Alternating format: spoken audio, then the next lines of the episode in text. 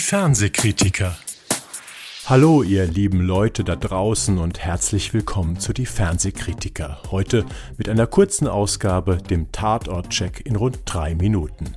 Wer ermittelt, worum geht's und lohnt sich das Ganze überhaupt? Weitgehend spoilerfrei übrigens, den Check kann man sowohl vor dem Krimi hören als auch hinterher, je nach Geschmack. Der Tatort-Check in drei Minuten. Heute geht es um den Dresdner Tatort Rettung so nah vom Sonntag, 7.2.2021. Der neue Dresdner Tatort passt zur nasskalten Jahreszeit und zur Pandemie. Drehstart für den Film war der 1. März 2020. Nach wenigen Tagen musste wegen des ersten Corona-Lockdowns für viele Wochen unterbrochen werden. Fast schon prophetisch sorgt im Drehbuch, das logischerweise vor Corona entstanden ist, eine Grippeepidemie dafür, dass sich Dresden in ein Siechenlager verwandelt. Dennoch gibt es Strangulation statt Applaus für die RettungssanitäterInnen, von denen dieser fiese Krimi erzählt. Wissen Sie, ob Ihr Kollege mit jemandem Schwierigkeiten hatte? Gab es Anfeindungen, Übergriffe? Vielleicht rassistischer Art? Wir werden ständig beschimpft bespuckt, bedroht. Es gibt Rangeleien mit irgendwelchen betrunkenen, Drogenabhängigen. Aber sowas?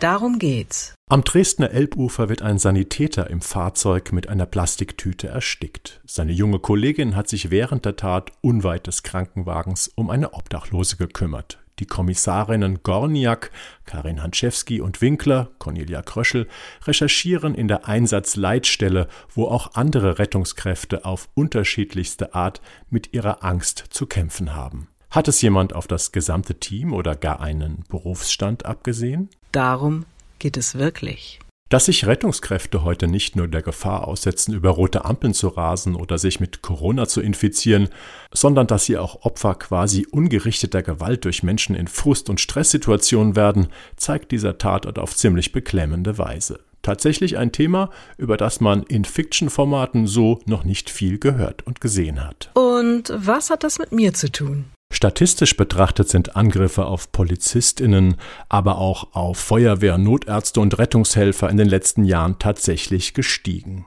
Das belegen unter anderem Zahlen des BKA, der Ruhr-Uni Bochum oder des hessischen Innenministeriums. Oft geht die Gewalt übrigens von denen aus, zu deren Rettung die Helfer erschienen sind. Drogen und Alkohol spielen eine Rolle. Auch eine gestiegene Grundaggressivität der Gesellschaft wird von Psychologen und anderen Beobachtern als Grund genannt. Beispiele hierfür eine verrohte Diskussionskultur im Internet, Parlamentsstürmungen oder auch Ausschreitungen nach Anti-Corona-Demonstrationen. Systematisch untersucht ist das Phänomen Gewalt gegen Ordnungskräfte und Helfer bisher allerdings noch kaum. Also lohnt sich der Tatort? Unbedingt. Der Kriminalfall bleibt lange mysteriös und spannend, die Milieuschilderung unter den Rettungshelfern beklemmend und realistisch. Nach starkem Beginn vor fünf Jahren und einem längeren kreativen Durchhänger gehört der Dresdner Tatort mittlerweile zu jenen Revieren, auf deren neue Fälle man gespannt ist. Auch deshalb, weil die Tonalität in Dresden immer wieder eine andere ist. Zuletzt gab es aus Sachsen den echt gruseligen Geisterfall Parasomnia,